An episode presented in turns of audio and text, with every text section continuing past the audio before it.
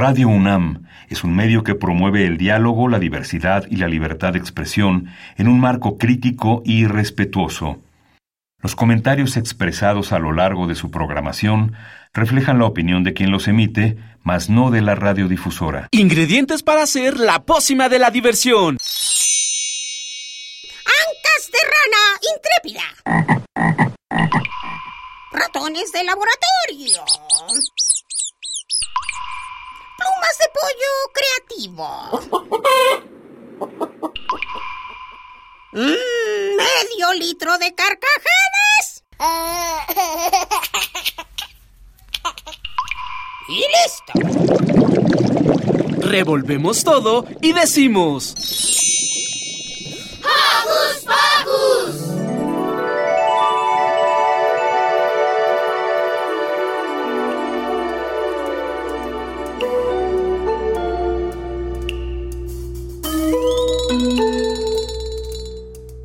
Por fin ha llegado el día.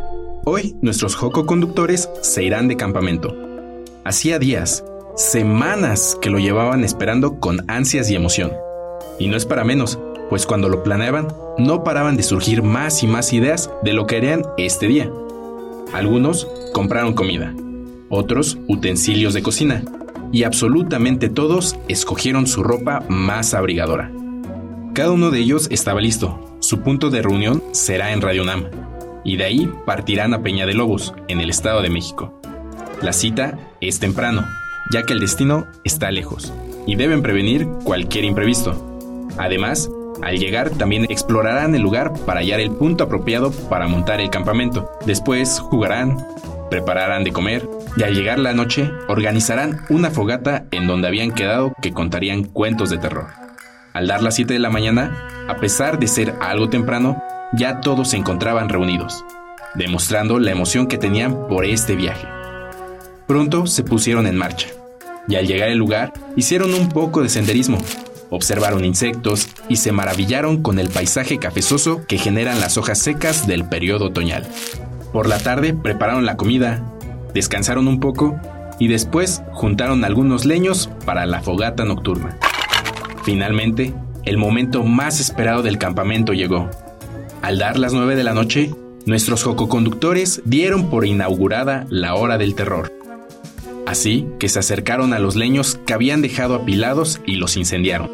La luz de ese fuego era tan brillante y cálida que apagaron las linternas que llevaban consigo y se sentaron alrededor de la fogata. Ahora sí, ¿están preparados para que los vellos de su piel se ericen? Y un escalofrío recorra su cuerpo al escuchar los relatos que cada uno de ustedes contará?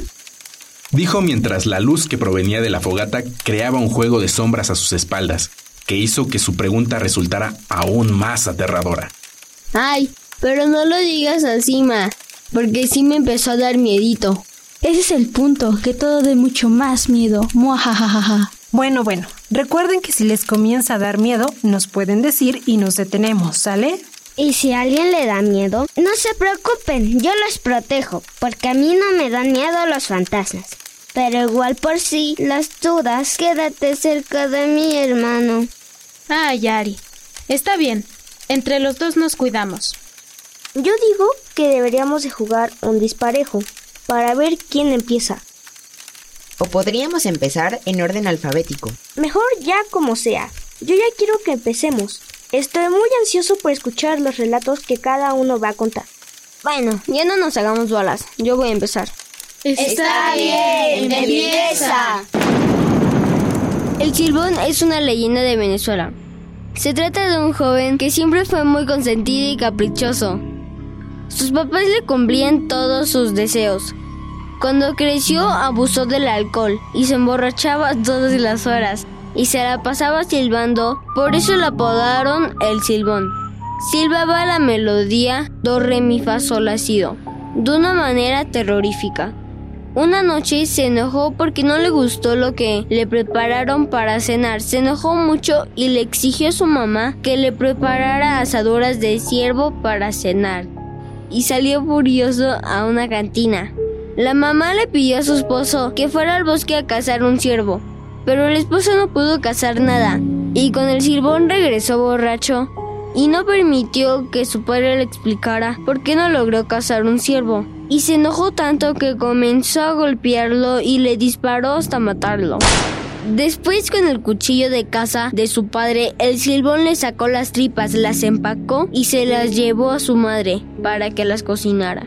Cuando la madre se dio cuenta de que las tripas eran de su esposo, comenzó a gritar pidiendo ayuda. El abuelo lo mandó a atar en medio del bosque, le dieron latigazos y lo pusieron junto a dos perros hambrientos y fue condenado a vagar siendo perseguido por perros tareco o perros del diablo, hasta el fin de los tiempos y a cargar con los huesos de su padre por toda la eternidad. Según los que lo han visto pasearse por el llano venezolano, dicen que es un hombre de 6 metros de altura, vestido con garras y un enorme sombrero que lleva un costal lleno de huesos mientras emite su escalofriante silbido. Do, re, mi, fa, sol, ha sido. Hoy temprano me levanté porque un señor me dio para mí un parque de diversiones. Él temprano se levantó porque un señor le Un gentil señor me regaló este lugar de fantasía. Tiene 100 caballos en un carrusel y una montaña rusa que no es de papel. Todo es para mi uso exclusivo. Nadie puede molestar ni interrumpirme. Soy la envidia de mi barrio. Puedo jugar acá sin límite de horario. Tiene un parque para él con montaña y carrusel. Que, que puede ser feliz con eso.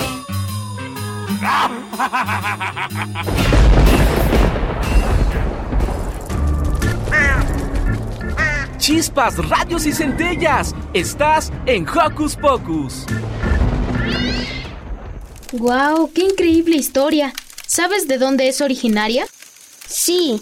De hecho, esta es una historia muy popular en la región de Venezuela, aunque también se extiende un poco hacia Colombia. Qué bueno que eso solo pasa allá, ¿no? Bueno, ahora me toca a mí. ¿Están listos?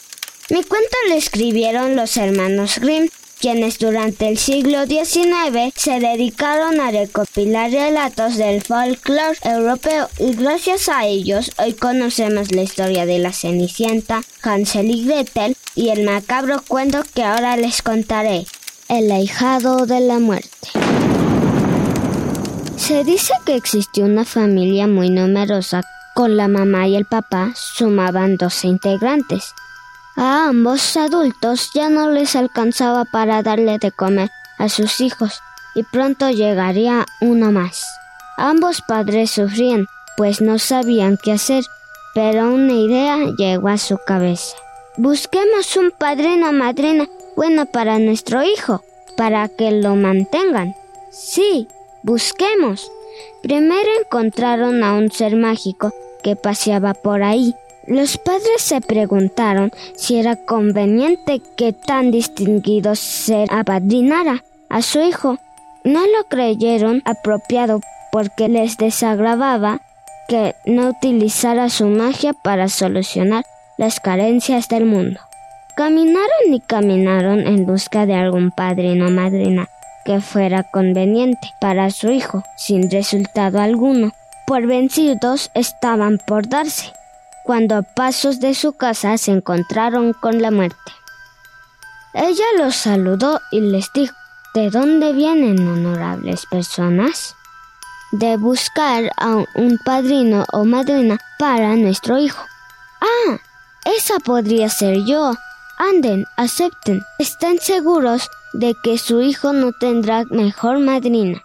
Ambos le pidieron cinco minutos para platicarlo entre los argumentos que surgieron para elegirla estaba el hecho de que la muerte era un ser democrático, imparcial y cero discriminador. Aceptamos, dijeron ambos padres. No se diga más, contestó la muerte. Verán que no se van a arrepentir. Los padres acordaron que el hijo se bautizaría al siguiente domingo de que naciera, y así fue.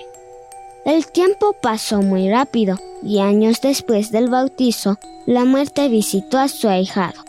Lo acarició con mucho cariño y lo llevó de paseo al bosque, donde le mostró una planta. Tómala, le dijo, te la regalo. Con ella curarás cualquier enfermedad, por rara o incurable que parezca. Todos hablarán de ti y querrán que el médico que todo lo cura lo sane, lo que te llevará a conocer hasta el último rincón del mundo y ganar todo el dinero que desees. Gracias, madrina. ¿Cómo puedo agradecerte? De hecho, si hay una forma. Sentenció la muerte. Solo podrás sanar a las personas cuando no me veas a los pies de su cama. Si estoy ahí, ese enfermo es mío. Tendré derecho sobre él. El chico aceptó el trato.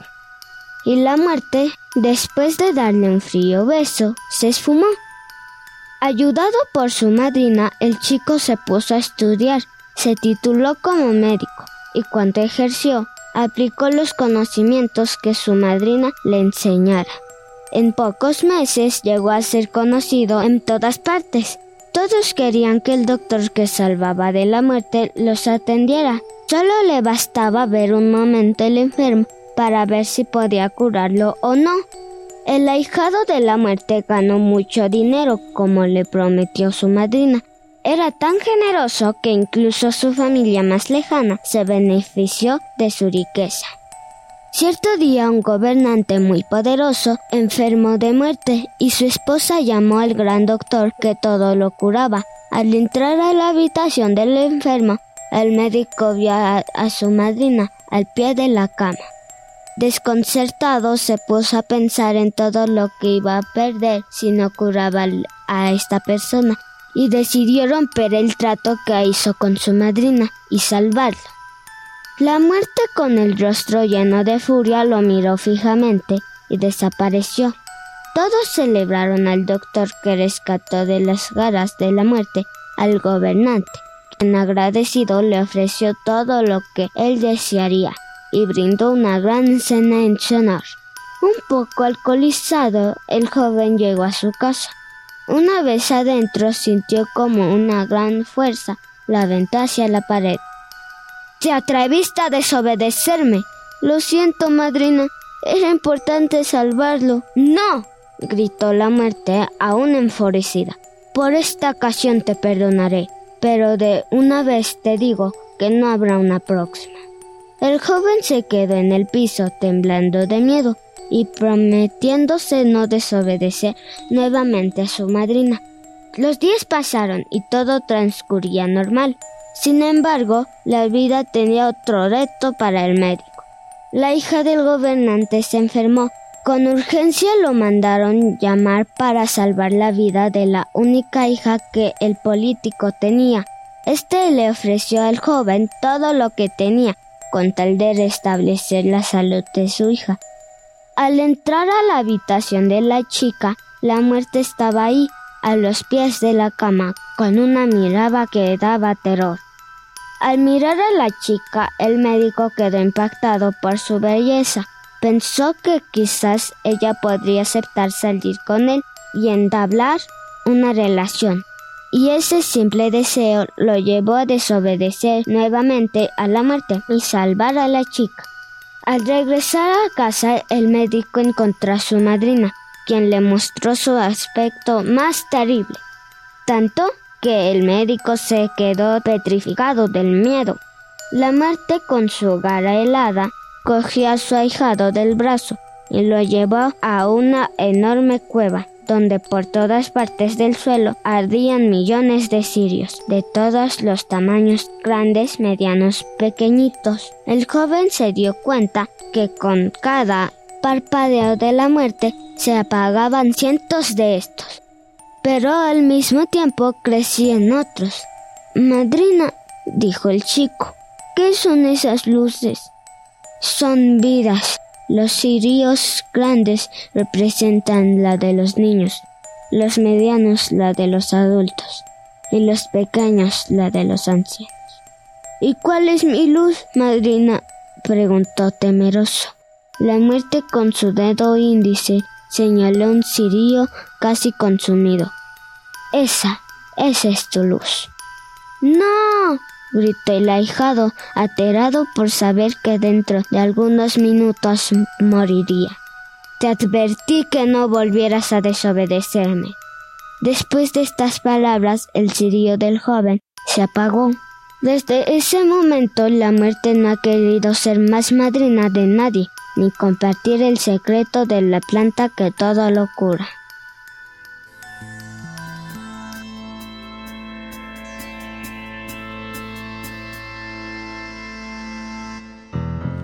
Chumbalaca, chumbalaca, chumbala, chumbalaca, chumbalaca, chumbala. Cuando el reloj marca la una, las calaveras salen de su tumba. Chumbalaca, chumbalaca, chumbala, chumbalaca, chumbalaca, chumbala. Cuando el reloj marca las dos, las calaveras comen arroz. Chumbalaca, chumbalaca, chumbala, chumbalaca, chumbalaca, chumbala. Cuando el reloj marca las tres, las calaveras bailan al revés. Chumbalaca, chumbalaca, chumbala, chumbalaca, chumbalaca, chumbala. Cuando el reloj marca las cuatro, las calaveras se van al teatro. Chumbalaca, chumbalaca, chumbala, chumbalaca, chumbalaca, chumbala. Cuando el reloj marca las cinco, las calaveras se pegan un brinco. Chumbalaca, chumbalaca, chumbala, chumbalaca, chumbalaca, chumbala. Cuando el reloj marca las seis, las calaveras juegan con Moisés. Chumbalaca, chumbalaca, chumbala, chumbalaca, chumbalaca, chumbala. Cuando el reloj marca las siete, las calaveras comen un filete. Chumbalaca, chumbalaca, chumbala, chumbalaca, chumbalaca, chumbala.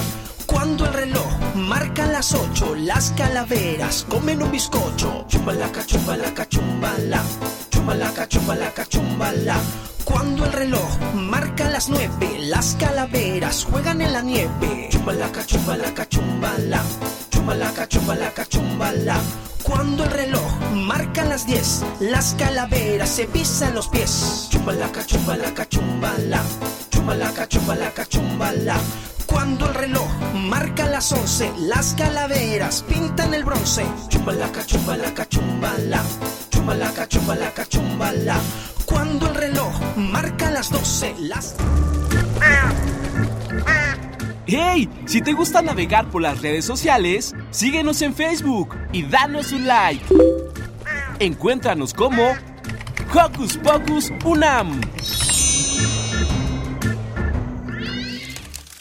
Vaya, sí que es algo tenebroso, Ari. Pero ahora me toca a mí deleitarnos con un cuento lleno de fantasía y algo de suspenso. Esto es Las aventuras de Max y su ojo submarino, un cuento escrito por el mexicano Luigi Amara. Esta historia que les contaré los llenará de miedo, te adelanto, pues no hay nada peor que en un rato uno pierda un ojo. ¡Qué espanto! A Max le dolían los ojos de tanto smog y aire insano. Se tallaba las pupilas como quien busca un gusano. Por error su dedo extrajo de golpe el ojo derecho. No le dolió ni hubo sangre, pero gritó, ¡Oh! ¿Qué he hecho? El ojo rodó en el suelo como una canica extraña y fue a parar a la esquina donde espantó a una araña. El ojo se asustó también al ver tan cerca al insecto. Quiso gritar, ¡Puedo ver! y se quedó circunspecto. Dio un giro en su propio eje hacia donde Max lloraba. Pero si ese niño tuerto es donde yo me alojaba. Tocando en su cara el hueco, Max vio a su ojo mirarlo. ¡Qué sorpresa! ¡Qué momento! ¿Cómo poder olvidarlo? El ojo izquierdo en la cara y el derecho allá en el piso. Cada cual miraba al otro como si fuera un hechizo. Una noche Max miraba atentamente a su gato. Le ató el ojo en la cabeza y lo invitó a pasear un rato. Niebla, humo, luna llena, vio lo que veía el felino. De pronto apareció una hembra y entonces cambió el destino. El gato saltó una barda, persiguiendo a esa hermosura. Max solo exclamó, ¡No tardes! Lo seguiría en su aventura. Era otra forma de soñar, muy vívida y sin sonido. Vio tejados, callejones y a quienes no se han dormido. Pero el amor entre gatos es con uñas y es salvaje. El ojo salió volando y se perdió entre el follaje. Max partió en busca de su ojo, con linterna y cantimplora. Cruzó un parque entre tinieblas sin preguntarse la hora. Un hombre oculto en las sombras lo miraba fijamente. Era los ojos sin vida de alguna estatua inocente. Creyó ver cuervos y sapos, y hongos grandes cual sombrillas. Todo era siniestro y raro. Se reían de él las ardillas.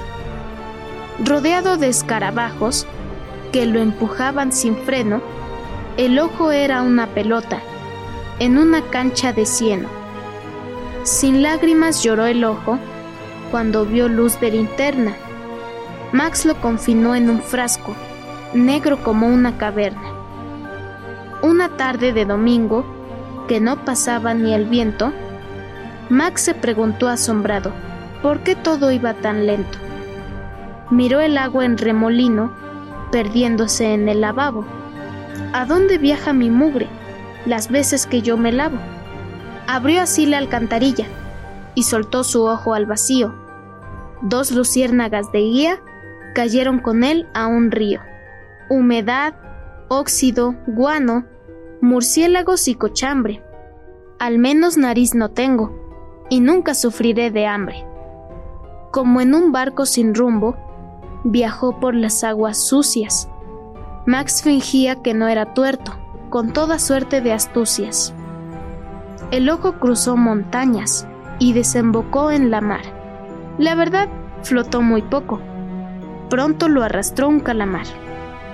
Max estaba fascinado de ser un niño y un buzo.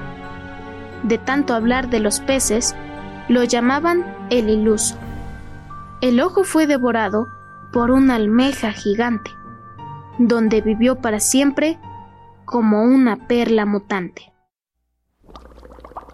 Homero, ya está el café. Qué bueno, porque ya tengo hambre.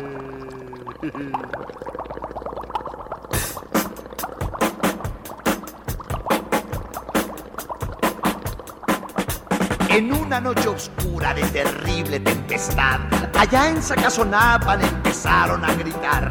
Los monstruos tenebrosos Frankenstein y Blackaman comieron quesadillas de vampiro con pipián. ¿Qué monstruos son? Sí. ¿Qué monstruos son? ¿Qué monstruos son? ¿Qué monstruos son? ¡Qué baile! Bailaba la llorona en los brazos de Aquaman Drácula volaba al compás del cha-cha-cha. Morticia se peinaba con cajeta y aguarrás, mientras que el hombre lobo aullaba sin cesar. ¿Qué monstruos son? ¿Qué monstruos son? ¿Qué monstruos son? ¿Qué monstruos son? En una jaula de hule, pendiente de un dragón, se hallaba un pajarillo cantando su buen son.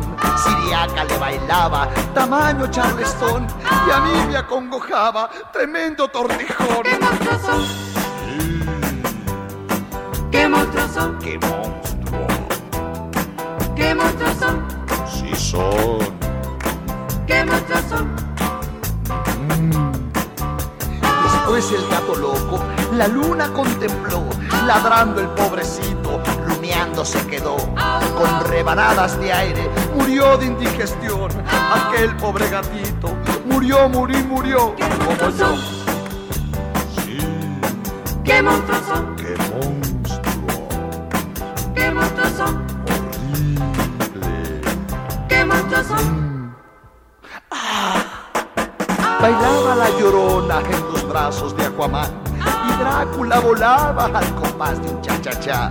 Morticia se peinaba con cajeta y aguarrás, mientras que el hombre lobo aullaba sin cesar. ¡Qué ¡Monstruo! ¡Qué monstruo son! ¡Qué monstruo son! ¡Qué monstruo mm. son! Mm.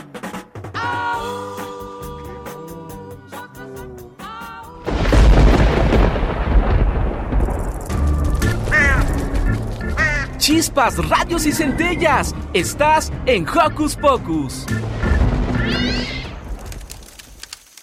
A mí me gustó mucho tu cuento, Oliver. Es increíble cómo viendo las cosas desde otro ángulo podemos entender mejor las cosas. Aunque eso implique perder un ojo en el mar. Pero ahora imagínate que una sonrisa puede ser la causa de sus males. Bueno, pues agárrense bien de su asiento, porque yo les contaré la leyenda urbana japonesa Kuchisakiona, la mujer de la boca cortada. Kuchisakiona era una mujer que estaba casada con un hombre, con un trabajo decente, pero era demasiado celoso.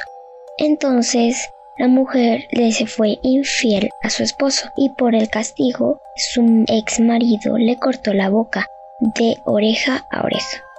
Y cuenta la leyenda que cuando su marido le hizo eso, ella falleció y se convirtió en un espíritu vivo.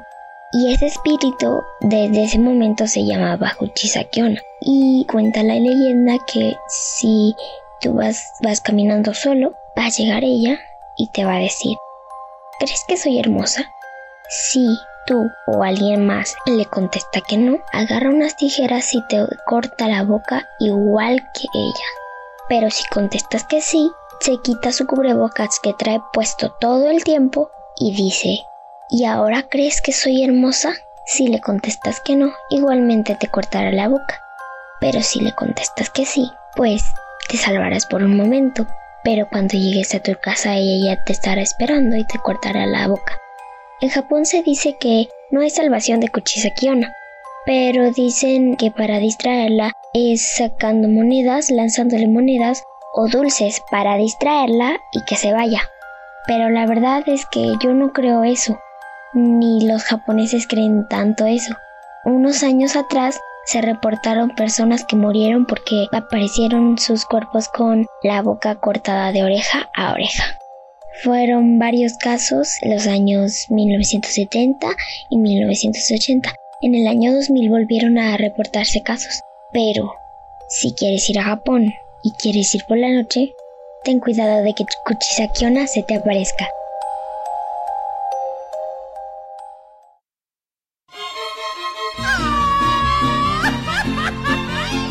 Si eso de estar vivo no es sano, luego se muere uno, se muere, se muere.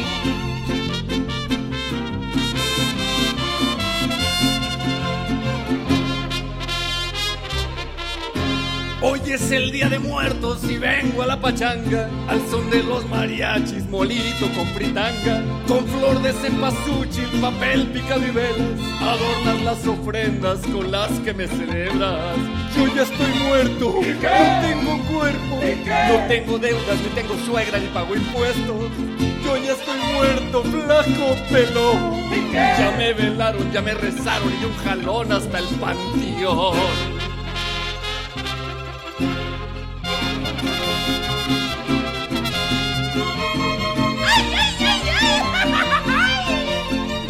¿Y qué le faltó al? ¡Salud!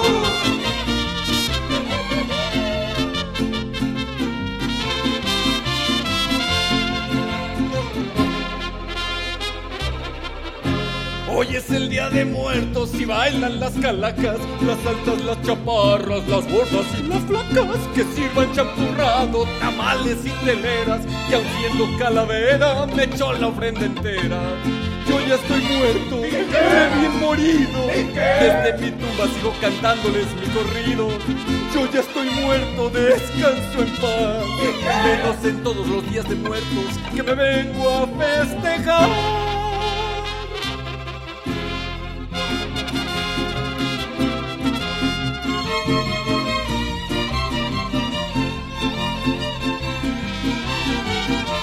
Hoy es el día de muertos y vengo a la pachanga. Al son de los mariachis me vengo a festejar. Ya, vámonos, compadre, ya no se pase de vivo.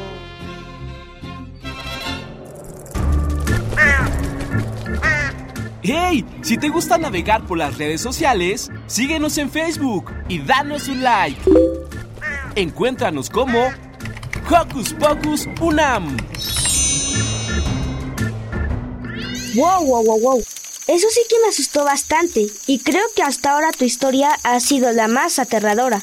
Cierto, pero recuerden que todas estas historias son solo eso. No debemos tomarlas como ciertas, mucho menos creer que nos puede pasar o encontrarnos a estos personajes. Puede que no lo sean, pero tengan mucho cuidado siempre que estén cerca de un hospital, pues aquí es donde se desarrolla mi historia. Esta es la leyenda de la planchada. Cuentan que por ahí, en el siglo pasado, en el antiguo hospital que se encontraba entre los barrios en el Montecillo y de San Sebastián, cerca del costado sur del Templo de San José, en la ciudad de San Luis Potosí, México, en dicha institución entró a formar parte del personal una enfermera llamada Eulalia, de buena presencia y de simpatía singular para todo el personal. Eulalia se dedicaba a su trabajo con profesionalismo y a atender a su madre y dos hermanos menores, pero esa tranquilidad fue conmovida el día que un joven médico obtuvo plaza en el hospital, de nombre Joaquín. Aunque el director llamó a todos a conocer al nuevo médico, como era costumbre, Eulalia no asistió, por estar atendiendo a un paciente. Al anochecer, cuando llegó a su casa, refirió a su madre, Hoy llegó al hospital un nuevo médico, aunque no lo conozco, ya me imagino que es uno de esos recién salidos de la escuela, alzados y orgullosos, que le ven a una como inferior. Pero ya verá, ya verá. Al día siguiente, Eulalia fue solicitada para auxiliar al nuevo médico en la extracción de una bala de la pierna de un herido.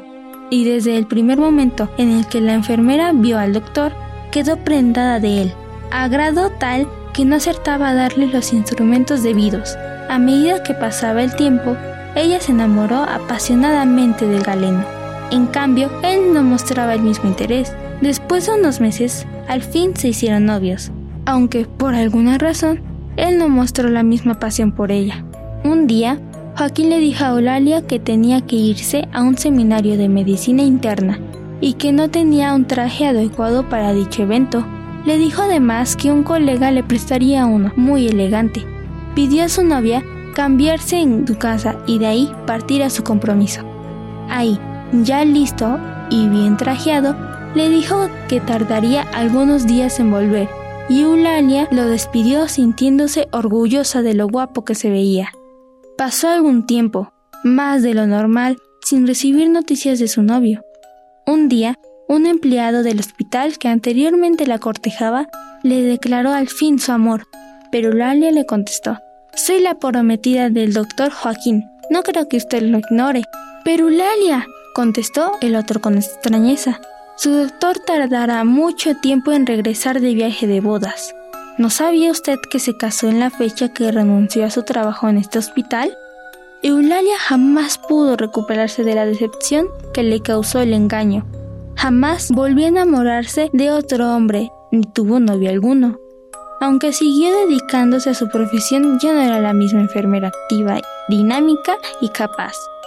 Se dice que descuidaba a los enfermos, que se volvió demasiado estricta con los demás, que se llenó de amargura.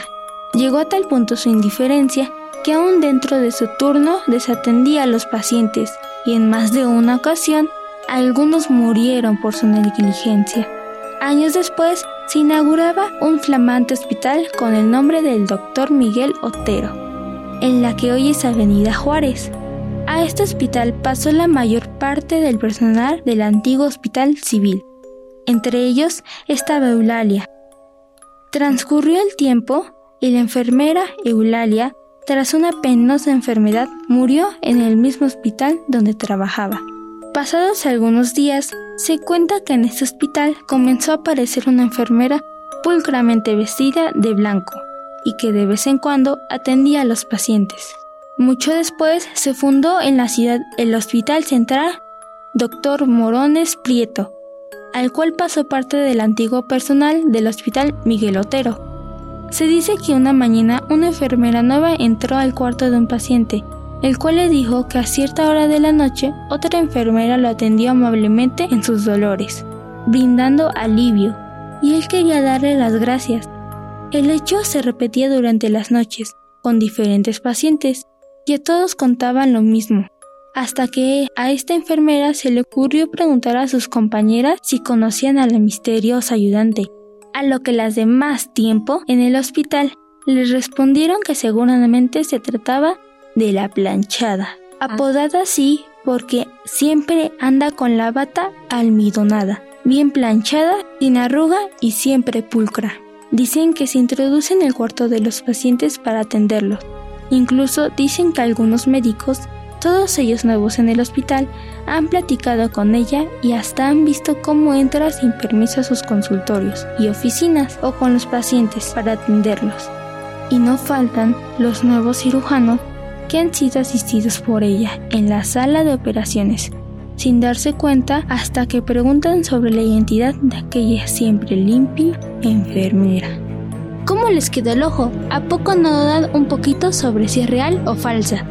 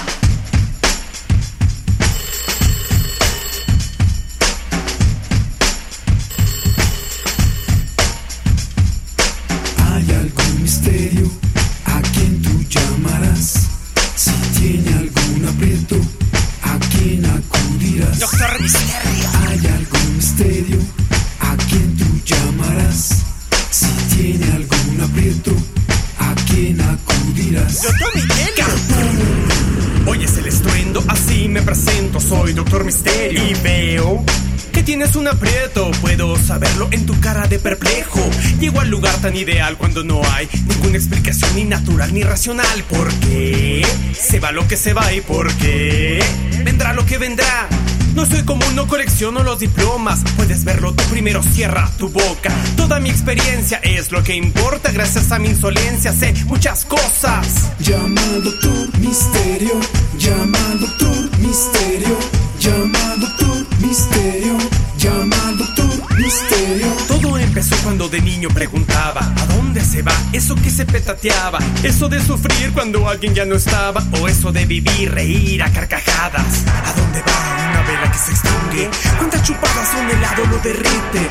A la cebolla que le lloras conociste ¿Por qué tan pocas fiestas y ahí somos felices? No tengo amigos, soy per preguntón Solo tengo a Banda y a los zombies para el show Siempre pregunto e investigo lo que soy M-I-S-T-E-R-I-O Licuado de galletas de chocolate Poseo la receta, ¿deseaste probarle? ¿Cuánto saltarás en cama sin cansarte? ¿Y cuántas risas tú lograrás sin orinarte?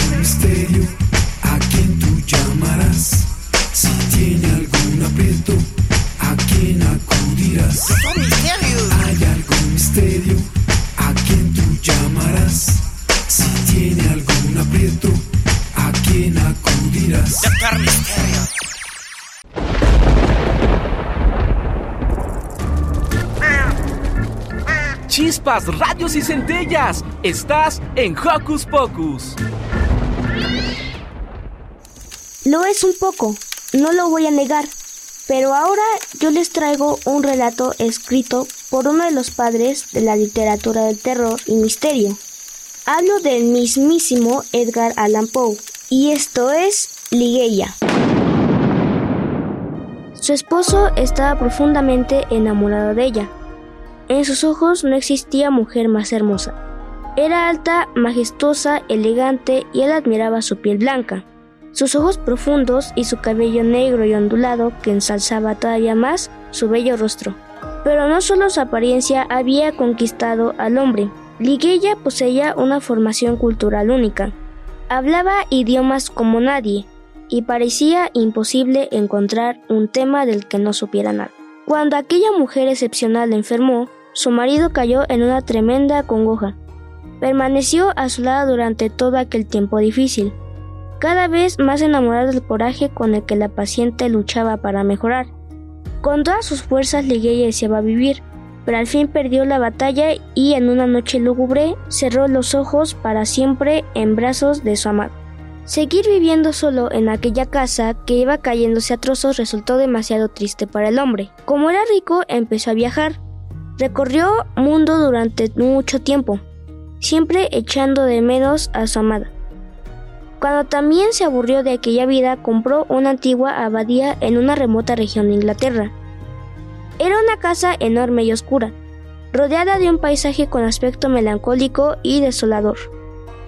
Se dedicó a reformar su interior, decorándolo con los muebles más lujosos y preciados. Gastó grandes sumas en hacer realidad sus sueños más extravagantes.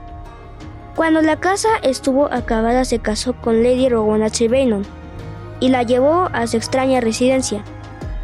Enseguida el desposado se dio cuenta de que la joven le tenía miedo e intentaba evitarlo. De resultas comenzó a cambiar sus sentimientos hacia ella y desesperado no hacía más que pensar en su amada y perfecta liguella, despertándose en medio de la noche gritando su nombre. Conforme fue pasando el tiempo, acabó odiando a su nueva esposa. Un día, Lady Rowena también enfermó. Una fiebre violenta lo obligó a guardar cama. Deliraba e insistía en que veía algo moviéndose en la habitación y escondido entre la tapicería. Ningún médico parecía capaz de curarla. Una tarde en que estaba más nerviosa que de costumbre, increpó a su marido. ¿Pero no lo oyes? En esta habitación hay alguien más, dijo temblando de miedo. Será el viento que mueve las cortinas. Intentó así tranquilizarla, pero la mujer empalideció y él se levantó para ir a buscar sus medicamentos.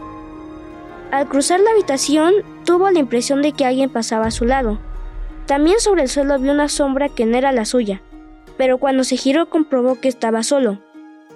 Llevó su medicina a la enferma y mientras se la administraba, dos gotas gruesas de un líquido rojo cayeron en el vaso.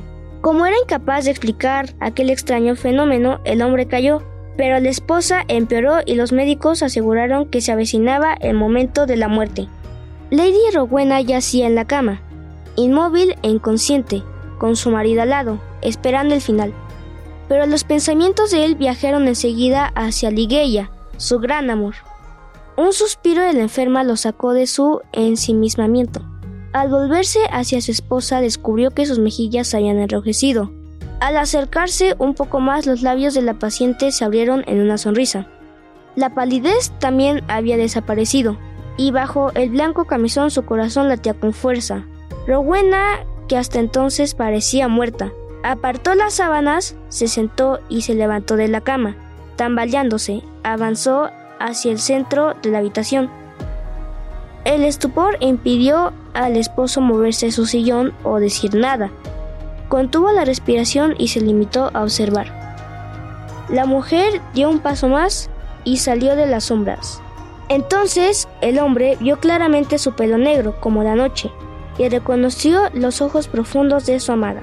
Ligeia, gritó mientras se arrodillaba a sus pies. Su gran amor había vuelto. Ay, de mi llorona, llorona de azul celeste. Ay, de mi llorona, llorona de azul celeste. Y aunque la vida me cueste llorona, no dejaré de quererte, no dejaré de quererte. Me subí al pino más alto, llorona, a ver si te divisaba. Me subí al pino más alto, llorona, a ver si te divisaba. Como el pino era tierno, llorona, al verme llorar lloraba. Como el pino era tierno, llorona, al verme llorar lloraba.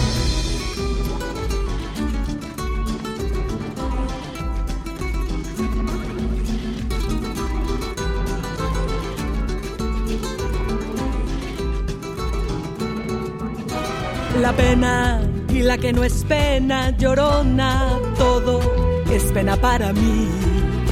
La pena y la que no es pena, llorona, todo es pena para mí. Ayer lloraba por verte, llorona, hoy lloro porque te vi. Ayer lloraba por verte,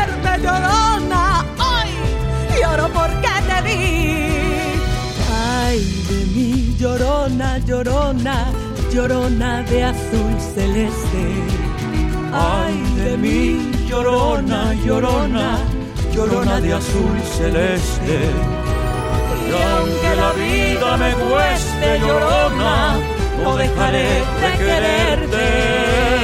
Y aunque la vida me cueste, llorona, no dejaré de quererte. No dejaré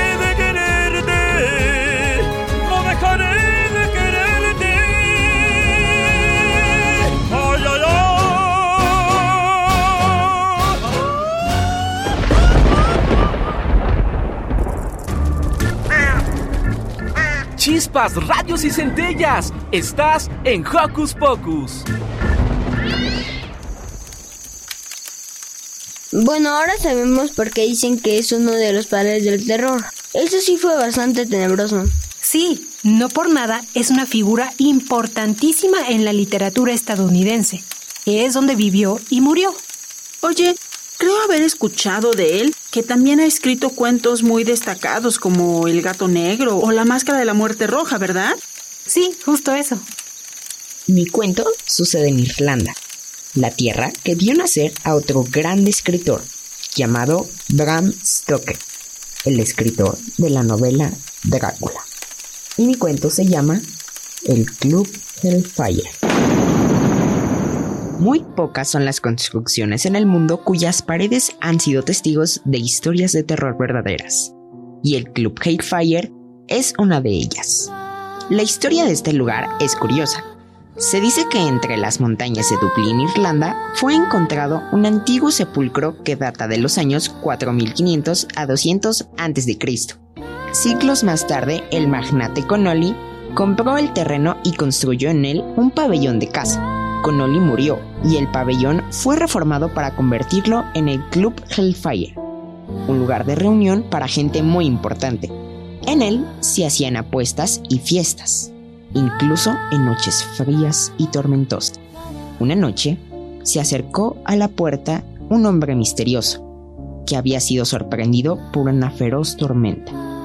El viajero contaba con el dinero suficiente para costear una partida de póker, para pasar el frío de la tormenta junto al calor de la fogata. Nada le perturbaba. Mantenía una fría calma y eso provocaba que todos se preguntasen su identidad. Aún así, el visitante no revelaba su identidad, solo quería jugar una partida de póker. Los más habilidosos jugadores vieron en él la oportunidad de ganar dinero fácil. Pronto, grandes apuestas cayeron sobre la mesa. A estas se sumó el dinero que llevaba consigo el viajero. La tormenta continuaba cayendo con fuerza. A la par de la misma, la suerte del hombre misterioso crecía. En un punto, los jugadores trataron de aprovecharse de él para sacar ventaja en el juego. El jugador de la derecha trataba de distraerlo con conversaciones, pero el hombre apenas hablaba. Uno de los socios del club, al ver que perdía grandes sumas de dinero, intentó otra artimaña. Fingió que sus cartas se habían caído al suelo y al agacharse bajo la mesa para espiar las del misterioso visitante, emitió un agudo grito de terror. Era imposible lo que estaba viendo. El hombre, en vez de piernas y pies humanos, tenía patas y pezuñas de cabra. Al escuchar el grito, todo el club enfrentó al forastero. Entonces el príncipe de las tinieblas se levantó y reveló su verdadera forma ante los presentes en el club. Comentó que había decidido visitar el Club Hellfire pues era un lugar donde la gente cometía actos pecaminosos. Después de aquellas palabras, poco se supo del club. Lo único que se sabe de él es que a la mañana siguiente solo quedaron los escombros humeantes del lugar, y desde el punto donde se encontraba la puerta, trazando la salida, quedaron grabadas en la tierra las huellas humeantes de un par de patas de cabra. Se dice que aún hoy, valientes aventureros pueden divisar las ruinas de lo que alguna vez fue un lugar de diversión. Ahora, les sugiero que si juegan a algo, tengan cuidado de con quién lo hacen. El siguiente eslabón de la cadena evolutiva. El primero musosonus conocido por todos los vecinos como el niño mutante. Amén.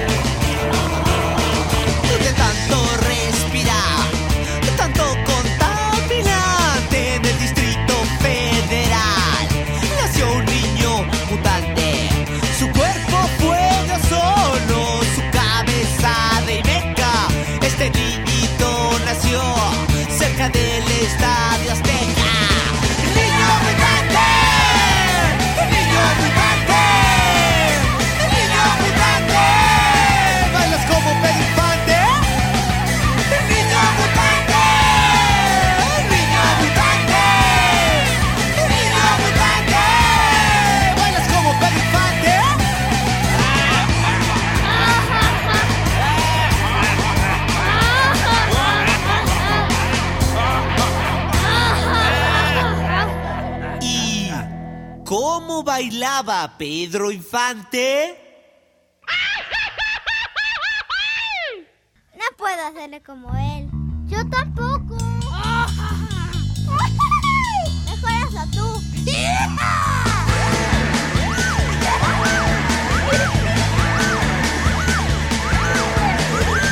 Subes una mano y luego la otra, mueve la cabeza y baila como loco. Subes una mano y luego la otra, mueve la cabeza y baila como loco. Baila como loco.